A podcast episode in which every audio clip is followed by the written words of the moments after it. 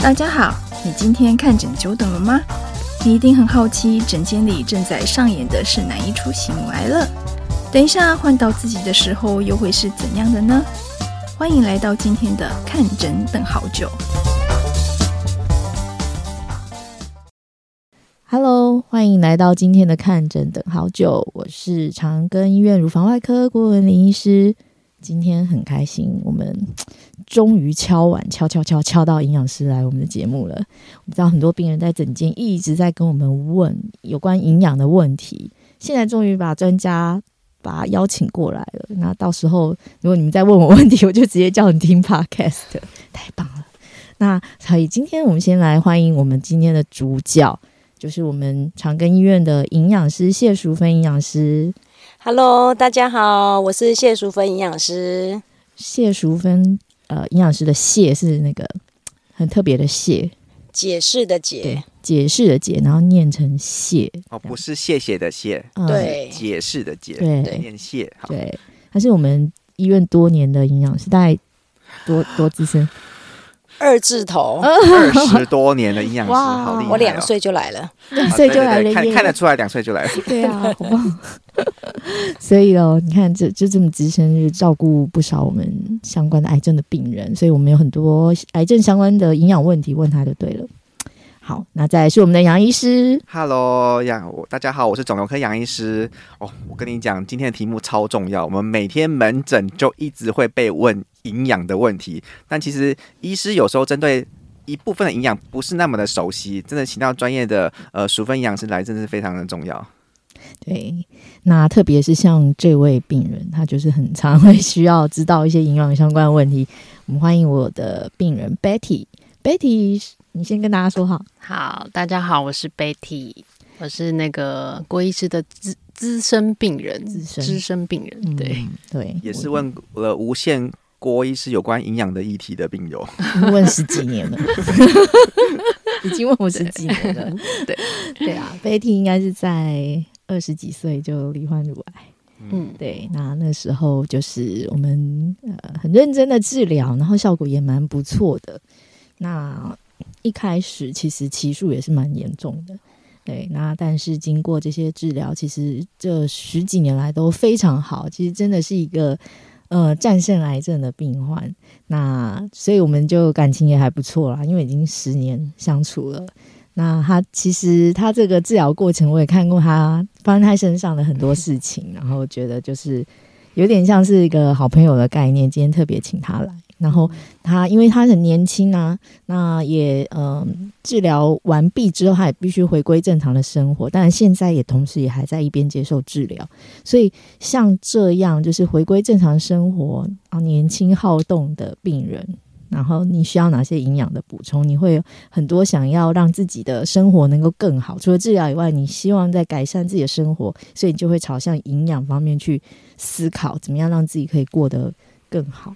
那这些问题就是常常呃会在诊间会在呃会问我们，那所以今天的部分大概主要是会比较针对就是说治疗告一个段落的这个病人，然后你如何去维持你一个很好的一个营养状态。那我知道大家还有很多像化疗期间营养啊等等，我跟你讲，我们淑芬营养师以后会被常常被我们挖过来 podcast，以后我们会一集一集的再来问他。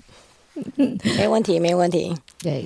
那 嗯，Betty 要不要说说看？就是你这些经过治疗的过程，这样十几年来，你有没有觉得你自己身体的一些变化？还有你什么时候你会特别想要去寻求一些营养方面的改善，或者你有没有想过吃什么补品啊、补充品？嗯，有啊，因为在那个过程，一定很多亲友朋友会推荐嘛。那我自己的困扰，我觉得应该是就是治疗后回归正常的生活。然后工作，然后就是工作很忙碌，要加班啊，所以就是要怎么样比较在生活上比较好，容易照顾自己，就是在吃的部分。然后要，然后刚刚有提到说，因为我比较喜欢户外的活动嘛，所以对于那个肌肉量，就是我觉得蛮重视的，就是尤其是呃，感觉年纪大，然后肌肉量都流失。所以就是要怎么样可以除了运动，因为我知道那个重训是非常重要，但是除了呃运动之外，怎么样可以让那个肌肉的补充是足够的？那我也不知道我自己够不够。跟大家补充一下，Betty 有在做哪些运动呢？他有在登山，他登的都是高山，然后还有在溯溪，嗯，对，还有还有什么漏的吗？嗯，攀岩吧，攀岩，攀岩就是这种对高高能高肌力的运动，对，所以要。如何让自己的肌肉强壮？要吃什么啊？淑芬，哇，真的是很特别的运动哎，真的不是一般女生能够做的运动 哦。所以我们在治疗之后啊，我们最希望的就是预防复发，还有和平共处，嗯，还有提升我们的免疫力。好，所以我们在治疗之后，我们会建议民众，呃，我们的饮食一定要种类一定要足够。好像我们可能以前会，其实我们在治疗中间。热量就要足够，然后治疗之后一定也要足够。那其实很多治疗完的病人啊，都会胖胖的。可是我看到 Betty，她体型很特别，她很瘦。跟我们很多病友不一样，很多病友可能就是打了类固醇，所以他食欲很好，就会胖胖圆圆肿肿的。可是我今天看到哇，这年轻的女生真的是很精瘦。类固醇大概是治疗比较靠近化疗的积极化疗那一段才会用到，然后之后应该就会减少了，所以。他没有，他目前因他用类固醇是很久以前的事。对，我之前也是圆圆的、胖胖的这样啊。那这样大家就是，如果你刚治疗完有点圆圆胖胖，不要担心，就过几年后就是可以瘦下来。没错，因为你有个实力在这里。对，哦，真的很瘦哎。我现在就是用 Herceptin 跟那个荷尔蒙治疗，嗯，这样子。所以我们现在要长肌肉的时候，第一个热量一定要足够。哦，很多女生呢都想说，嗯，我要瘦一点，怕胖。对，怕胖。就是轻食，好，比如说就没有吃饭啊，然后食物也都用水煮的，好，那当我们呃淀粉不够的时候，还有热量不够的时候，其实我们的蛋白质就会拿来当做这些热量消耗掉，好，所以我们本来吃的这些肉是用要用来长肉的，结果就拿去当做热量消耗掉。哦就是只偏废，呃，只偏好某一种营养，然后把淀粉类、糖类把它去除掉的话，就会变成你吃的蛋白质没办法长肉。对，是完全拿来消耗。对，而且我们像运动完，我知道现在运动后大家都会喝蛋白素、嗯、蛋白饮，对，高蛋白的饮品。嗯，好，那像我们如果太剧烈运动的时候，其实我们的肌肉是崩解的。好，那我们肌肉崩解之后要合成，嗯、这时候是要蛋白质没有错。好，可是我们想想看呢，我们每天是不是都要呼吸、要心跳、肠子要蠕动？我们二十四小时都在消耗能量。好，那这些能量来源从哪里来？第一个就是从我们的糖类的摄取。好，就像我们的饭的摄取，这个糖类的摄取是最容易产生能量，而且我们的大脑也只能用葡萄糖。好，那像我们的心脏也只能用葡萄糖。可是哦，我们想想看，如果我们的饮食里面完全没有葡萄糖的时候，这时候血糖要怎么稳定？嗯，好，这个这时候血糖的来源从哪里哪里来？那我们身上就有一个很特别的机制，叫做糖脂新生作用。好，就是把我们的肉分解，嗯，当做柴烧，好，就当做这个糖类的来源。好，我们不可能叫心脏不要跳啊，好，不可能晚上叫心脏跳慢一点嘛。好，那我们的肠子也都在蠕动，所以这些基本的消耗一定都要从糖类来摄取。哦，嗯，那我们看诊的时候一定要吃点糖类哦，因为很烧脑。我们很常低血糖。对啊，很烧脑哎，所以脑又只消耗糖类。所以呃，常常营养师都会说这种。比例的问题很重要。那这些营养素的比例，我们要如何去拿捏？比例的话，像呃，我们一般的话，就百分之五十是从糖类的摄取来，百分之五十，然后百分之二十是来自蛋白质，好，百分之三十就是从我们的油脂。嗯，油脂也是大家会很害怕，欸，总是觉得好像吃多了会胖。嗯，对，那该怎么去调配它的量跟品质？嗯哼，嗯，种类就很重要了。好，油脂的种类，所以像我们如果平常用的油是植物油，好像是像我自己家里的话，我就是用橄榄油。好，那我会建议大家可以用植物油。好，就橄榄油，它的呃，它的会让我们的像那个好的胆固醇好增加，嗯，那坏的是下降，嗯。对，好的胆固醇是我们平常看到那个 HDL 嘛，对对。然后坏的胆固醇叫做 LDL，对，所以这两个值可以借由这种植物油去做调节。对对对。那还有鱼油的摄取也很重要，鱼油，鱼油，对。那鱼油在我们身体里面代谢之后是产生的物质是呃抗发炎的物质，嗯，好像我们很呃很多病友一定都很熟悉那个肿瘤配方，那肿瘤配方里面就是加了鱼油。好，加了鱼油就有抗发炎的作用。那像我们在治疗之后，其实我们每天都会接触到很多的一些物质，那也会产生身体的发炎。好，可是这个发炎可能我们平常没有感觉。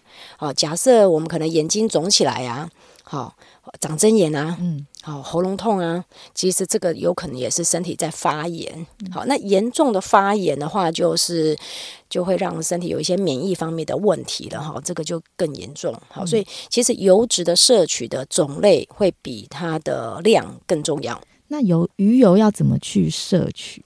是真的要去吃那个鱼油胶囊吗？还是 是从食物也有呢？有有有，食物也有，好像我们平常的鲑鱼、鳕鱼、秋刀鱼、嗯、这些鱼就可以。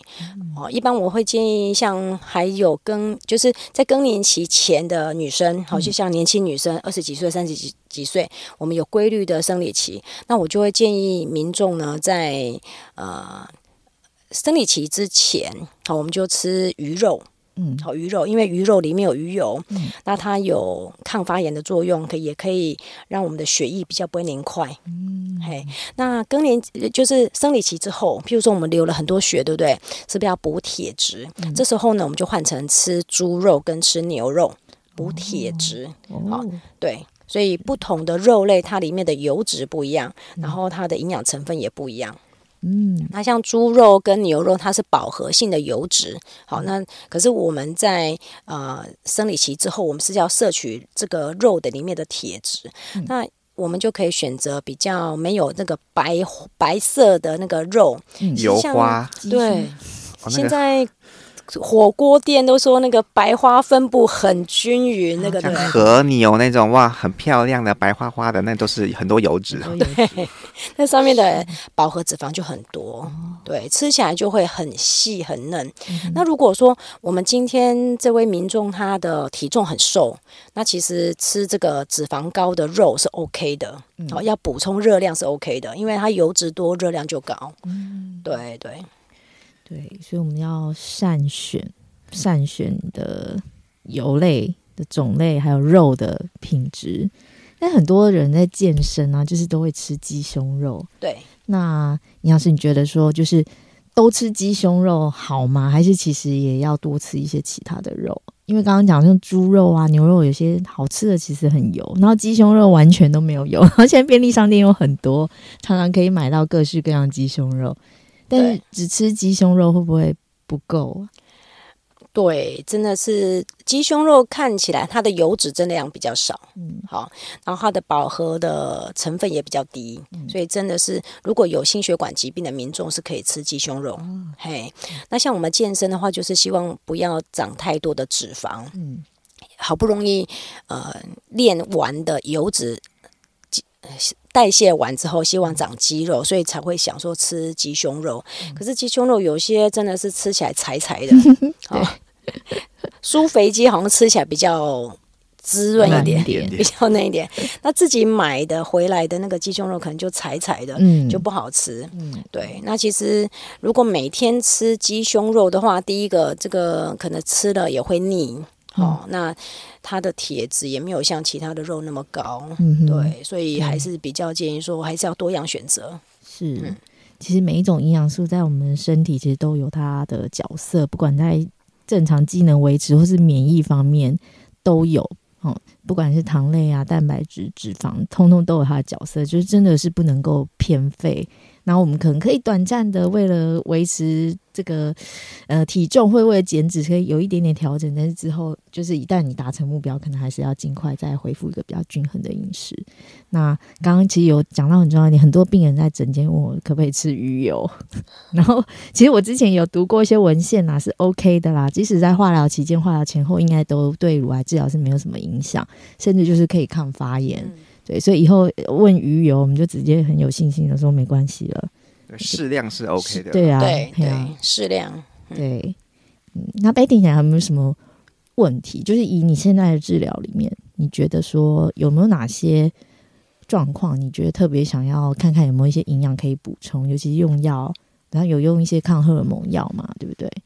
对，嗯、那这些可能还是会让你比较容易提早会有骨质疏松，然后会有一些嗯。就是荷尔蒙比较下降的症状，那这些要怎么去补充？你你有没有什么想法想问营养师？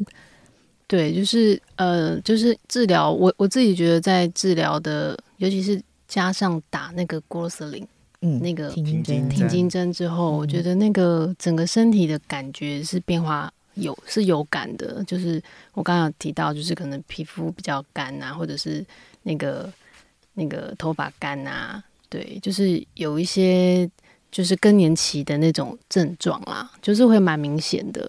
然后我有想过说，哎，这这个症状要怎么样可以透过饮食或什么来缓解？对，嗯，就是看看营养师有没有这方面的建议。对啊，这种病人很多哎，我们整间。因为我们的在亚洲的停经前的乳癌很多，然后就荷尔蒙型的乳癌也很多，所以他们多半经过治疗后就会有一个很强的荷尔蒙剥夺，我们都要给他一个荷尔蒙抑制，完整的抑制，要打停经针，然后加吃药，这样几年。所以其实有很多很多年轻的乳癌病人就是深受这个问题的困扰。嗯、对，除了困扰之外，因为自己也蛮爱漂亮的，这也会影响到那个 整个那个。感觉我对对对、嗯、会有影响，嗯、所以就很想要补充，像那个有说什么要吃胶原蛋白啊，嗯、多吃一点什么这样子。山药啊，吃颗山药不行吧？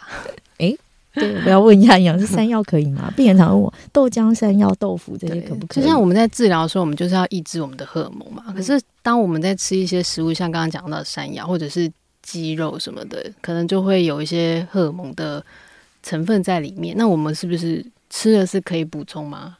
嗯，那我们问营养师。那其实山药里面的荷尔蒙不多，因为我们平常吃山药最多就吃一碗，好，除非我们一天吃了两根、三根、一大根的山药，那个可能就量太多了。对，然后像豆腐、豆干、豆浆里面的也不量也不多，荷尔蒙量也不多，其实没有关系。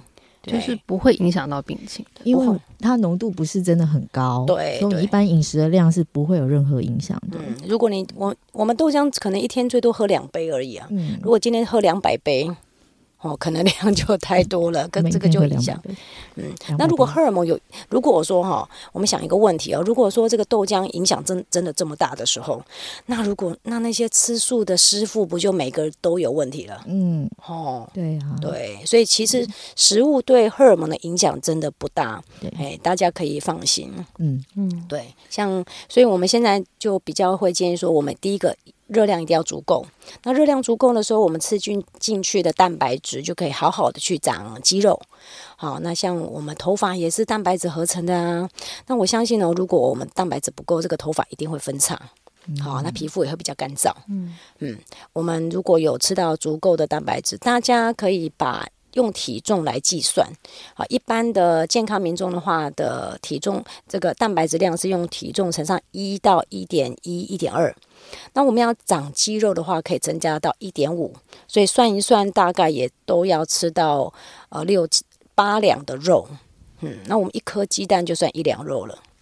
好，所以我们就我通常会让让民众用手掌手掌来看，好，我一餐就要吃下一个手掌这么大的肉。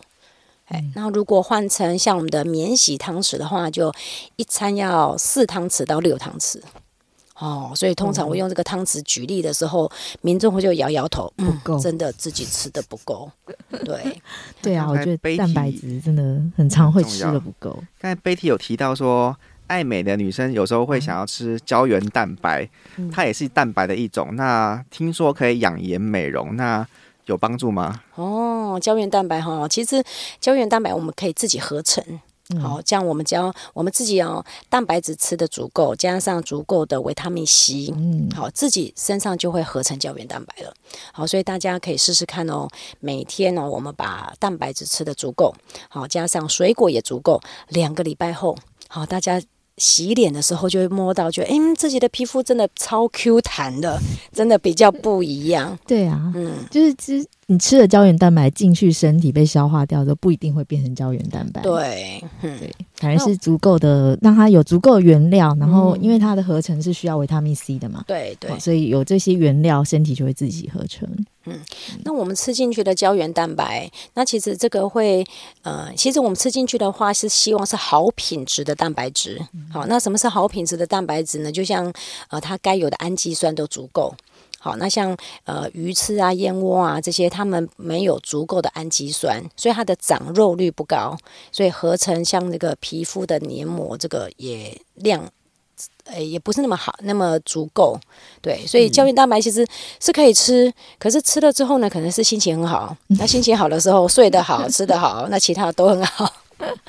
对啊，所以你看那些很高贵的食物，鱼翅、燕窝，甚至鸡精，现在好多好多鸡精，然后病人会问：哎，我吃这个可不可以？我吃这个可不可以？说可以，但是不够。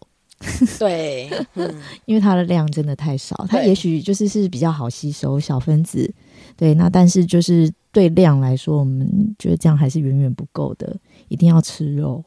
嗯，所以鸡精也是可以喝的，就对了，就是也是建议当成。可以可以当成是营养的，因为因为因为我是有看，就是有听说是鸡精其实就是热量而已，其实它里面没有什么营养的成分啦。那我们补充鸡精的话，是希望说补充蛋白质。嗯嗯。那我们就是呃，像鸡精的制造的话，就是把一只鸡好加热加热之后，把它滴出成一碗，好、嗯，这个就是滴鸡精，好，就一滴一滴这样滴下来。嗯、那所以它滴出来的话，它的分子会比较小。就小分子的氨基酸，那这个氨基酸的话，吸收是比较快。我们通常吃的肉是，呃，吃到吃到胃里面，啊，胃会分解，分解成氨基酸，到肠子里面再分解成小分子再吸收。那我们吃的鸡精就是直接就是小分子，所以它吸收是快。可是哦，我们看一看，呃，这个鸡精上面的成分，我们会发现，哎，这个一包鸡精一百多块，嗯，它的蛋白质好像只有六点多克。好，六点多。那这个六点多是什么概念？哈，就是我们一颗鸡蛋的蛋白质是七克。好，有时候我都跟病人讲说，我们就是花了一百五十块买一颗茶叶蛋，所以它量真的比较少。贵。所以有时候一些呃病友或家属们在煮鸡汤，到底是那个鸡肉比较重要，还是那个汤比较重要？对啊，我这时候就会反问病人哦，就说，请问哦，我们是吃肉长肉，还是喝汤长肉？哦，他就会笑一笑，点点头，嗯，嗯，吃肉长肉，长肉，对，所以我们在煮鸡汤的时候呢，啊，这个汤很好喝，它有少许的氨基酸，而且热热温温的，像这种冬天真的很好喝。嗯、那我们必须先把肉先吃完，再汤一起喝，嗯，对，两个一起，对，对，这很重要。对，我不知道大家是什么概念，很多病人会觉得说。那我在治疗时候，或者是化疗时候，身体体弱，我就只能吃这种汤汤水水的东西，然后这种一块一块的东西就是都不适合。其实这观念是大错特错的。所以呃，的确我们有些病友是食欲不佳，他可能真的是对、嗯、对呃固态的东西可能食欲食欲会比较差。有没有什么方法可以帮助病患的食欲增加？食欲增加，那如果说像我们在治疗食欲比较差的时候呢，通常就是他的胃弱化了。好，比如说，嗯，他吃的比较少的时候，可能我们的胃的肌肉就没有像以前那么健康，可能蠕动就变差。那营养不够的时候，我们的胃酸又分泌的不够，好，所以我们吃下去的东西就不消化，就容易肚子胀啊，哈，就更消化不良。所以通常，啊、呃，消化不好的病人，我就会请他把蛋白质增加。好，那这时候可能猪肉咬不动，好，那我们就可以吃鱼肉。好，大家想想看呢，我们的鱼肉是不是煮好之后，我们用筷子拨一拨，诶，这个鱼肉就散了，嗯，好，就比较好咬、好吞、好咀嚼，就容易进得去嘴巴。好，那如果说真的都吃不下的时候，我们就可以把肉跟汤一起用果汁机打碎，变成流质的食物一起喝。所以一定要把这个肉想办法把它变成吃得下去的形态。嗯，那要不然的话，我们就可以换成吃蒸蛋。嗯，好像那个日式蒸蛋就很嫩，很好吃，嗯，那就比较容易入口。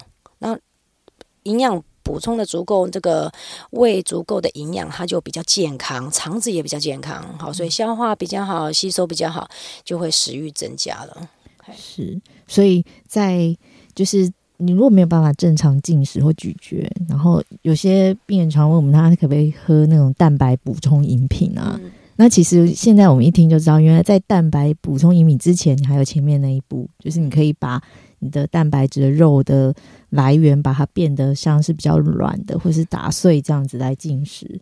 那因为这样的营养还是比蛋白饮品的多元一些。对对，嗯嗯，对，那真的不行的才。才是最后一步，才是吃蛋白补充饮品。对，然后如果要补充蛋白饮品的话，我会比较建议说，大家可以选择均衡的配方。好，譬如说它里面该有的呃糖类也足够啊，脂肪也足够啊，蛋白质也足够，一起喝进来。嗯，好，一起喝进来的时候啊、呃，同时在喝的喝蛋白质的时候，你同时也补充了热量和油脂，一起这样子效果成成成效会比较好。是对，其实我常常遇到很多就是年轻的乳癌病人，就就问我，那我要不要喝蛋白补充饮品？我想说，你吃东西又没有困难，为什么要喝蛋白补充饮品？就吃肉不是比较好吃吗？去吃牛排啊，去吃什么不是应该比饮品好吃吗？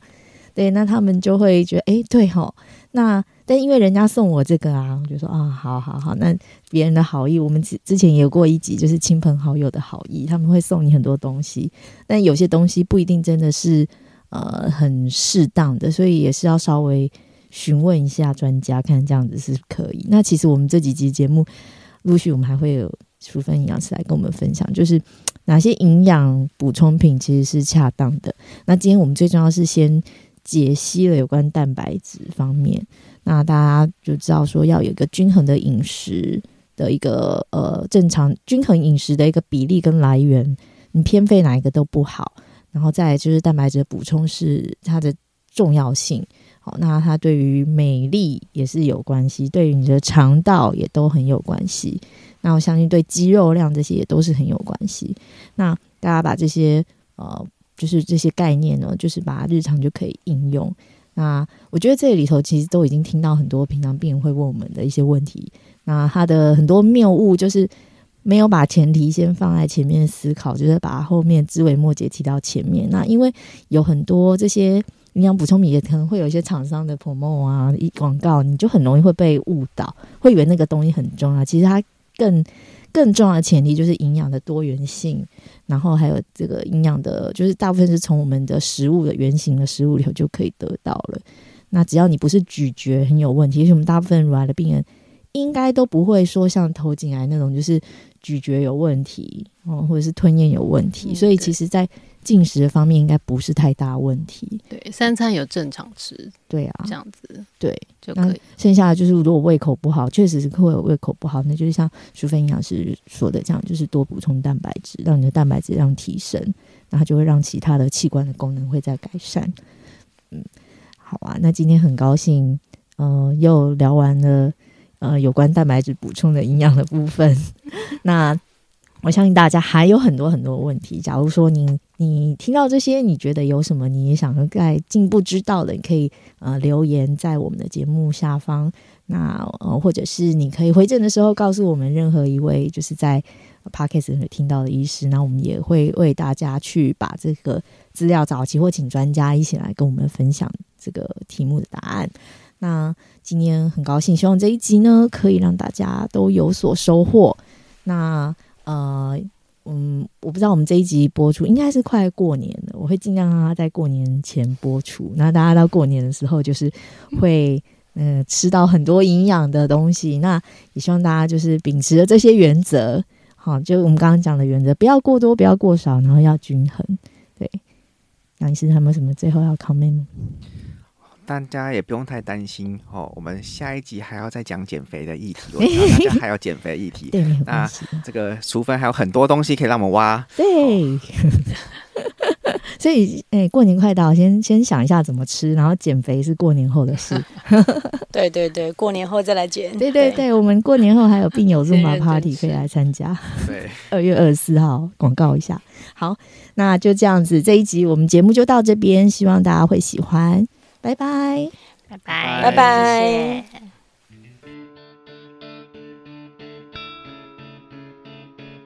感谢您收听今天的节目，希望今天的节目能带给你一些帮助和启发。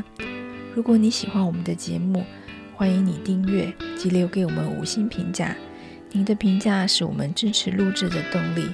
希望能陪伴您看诊等很久的时间。我们下次见。